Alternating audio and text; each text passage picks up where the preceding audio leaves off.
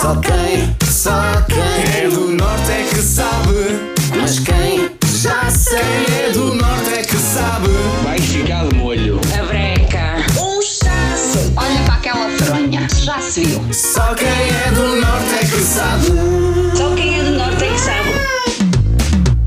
Todos os dias as manhãs da nova era põem à prova a tua cultura geral no Dicionário do Norte. Temos palavras e expressões para tudo e em destaque está algo que costumas dizer como uma espécie de aviso quando alguém se está a comportar mal, está a fazer uma birra e já te está a tirar um bocadinho a paciência. Esta expressão verdadeiramente nortenha que é dita por pais, avós e até irmãos mais velhos quando veem que alguém não está a cumprir ordens e até as regras. Foram muitas as mensagens que chegaram ao WhatsApp da Rádio Nova Era. Vamos descobrir quais os palpites dos melhores ouvintes do mundo.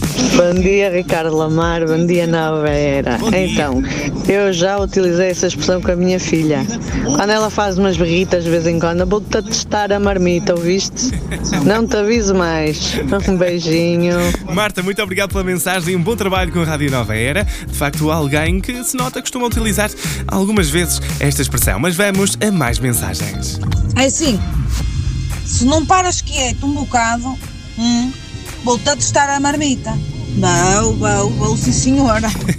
Bom dia, bom trabalho, beijinho para todos. Muito obrigado pela mensagem, Tânia. Eu acho que não era para mim, não é? Não, não estavas a falar diretamente para o meu comportamento, porque achei, achei que estavas aí eh, muito focada eh, para que esta mensagem fosse perfeita e conseguisses adivinhar a expressão de hoje do Só Quem é de Norte é que sabe. Mas há mais palpites para ouvirmos e há quem tenha jogado em equipa. Só quem é do norte é que sabe o que é. A testar a marmita. Muito obrigado a estes ouvintes que estão ligados nas manhãs da Nova Era e que enviaram um palpite através do WhatsApp. Não há quem enganar, porque só quem é de Norte é que sabe o que é atestar a marmita.